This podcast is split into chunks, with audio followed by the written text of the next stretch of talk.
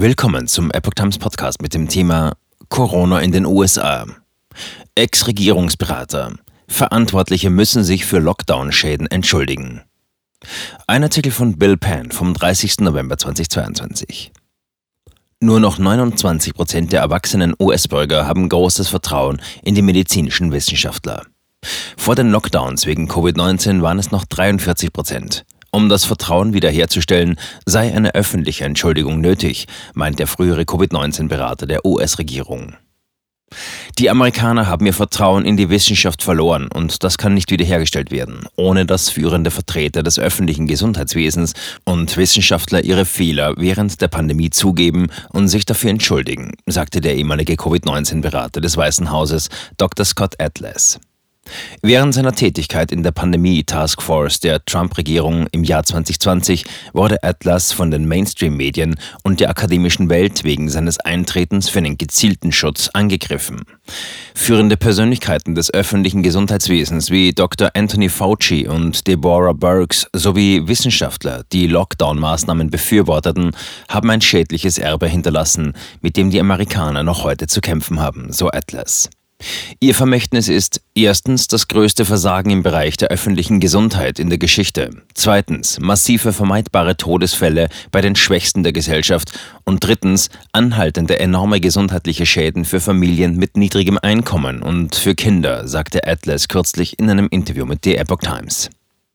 Sie haben zu einem schweren Vertrauensverlust in die öffentliche Gesundheit und die Wissenschaft geführt und uns als Öffentlichkeit in eine Situation gebracht, in der wir der Führung nicht vertrauen können, fügte er hinzu. Denn die Experten wurden, wie in der Geschichte des Kaisers neue Kleider, als fachfremd, politisiert und schlichtweg ungeeignet entlarvt, das Vertrauen der Öffentlichkeit zu genießen. Dieses erschütterte Vertrauen könne wieder aufgebaut werden, sagte Atlas. Zunächst müssten Beamte des öffentlichen Gesundheitswesens und akademische Experten jedoch zugeben, dass die Lockdowns nicht nur die Ausbreitung des Virus nicht gestoppt oder die Zahl der Todesfälle nicht verringert hätten, sondern auch einkommensschwache Familien und Kindern zusätzliches Leid gebracht hätten. Fehler eingestehen. Das Vertrauen der Bürger dieses Landes ist ein Privileg, sagte er gegenüber The Epoch Times. Wir brauchen ein öffentliches Eingeständnis von Dr. Fauci, Dr. Burks und den Universitätswissenschaftlern, die ihre Politik unterstützt haben. Wir brauchen ein öffentliches Eingeständnis ihrer Fehler und eine Entschuldigung. Das ist der erste Schritt, um das Vertrauen wiederherzustellen, das sie verspielt haben.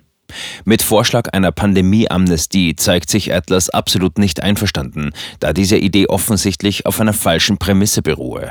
Dabei werden Amerikaner aufgefordert, Entscheidungen zu verzeihen, die aufgrund mangelnder Kenntnisse über das Virus getroffen wurden. So war bereits im Frühjahr 2020 bekannt, dass gesunde Kinder ein äußerst geringes Risiko haben, an Covid schwer zu erkranken oder zu sterben.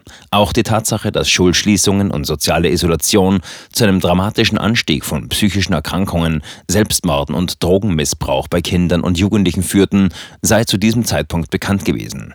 Dennoch blieben die Schulen in einigen der größten öffentlichen Schulbezirke des Landes geschlossen. Was die Amerikaner bräuchten, so Atlas, sei keine Amnestie, sondern Verantwortlichkeit. Öffentliche Untersuchung nötig. Wir dürfen das Blatt nicht wenden. Wir brauchen eine Untersuchung, eine unparteiische Aufdeckung der Geschehnisse, sagte er. Nur eine öffentliche Rechenschaftspolitik wird eine Wiederholung dieser abscheulichen, zerstörerischen Politik durch die Machthaber verhindern. Atlas verwies auf mehrere gesundheitspolitische Maßnahmen der beiden Regierungen, die immer noch in Kraft sind, obwohl sie weder wissenschaftlich noch vernünftig begründet sind. Wir sind das einzige Land unter den zivilisierten Nationen der Welt, das immer noch den Nachweis einer Impfung verlangt, um in dieses Land einzureisen, sagte er. Das ist bizarr, zumal weit über 90 Prozent der Amerikaner bereits geimpft sind. Das ist einfach unsinnig. Wir haben eine Regierungsspitze, die weiterhin darauf besteht, dass es einen Gesundheitsnotstand gibt, obwohl es keinen gibt. Wir haben eine Regierungsspitze, die eine Notfallgenehmigung für die Verwendung eines experimentellen Impfstoffs bei Säuglingen und Kindern erteilt, fügte er hinzu. Wir befinden uns also immer noch in einem Land, das die Wissenschaft verleugnet. Wir brauchen gute Menschen, vernünftige Menschen, die den Mut haben, aufzustehen und ihre Meinung zu sagen, wie es in einer freien, ethischen Gesellschaft von ihnen erwartet wird.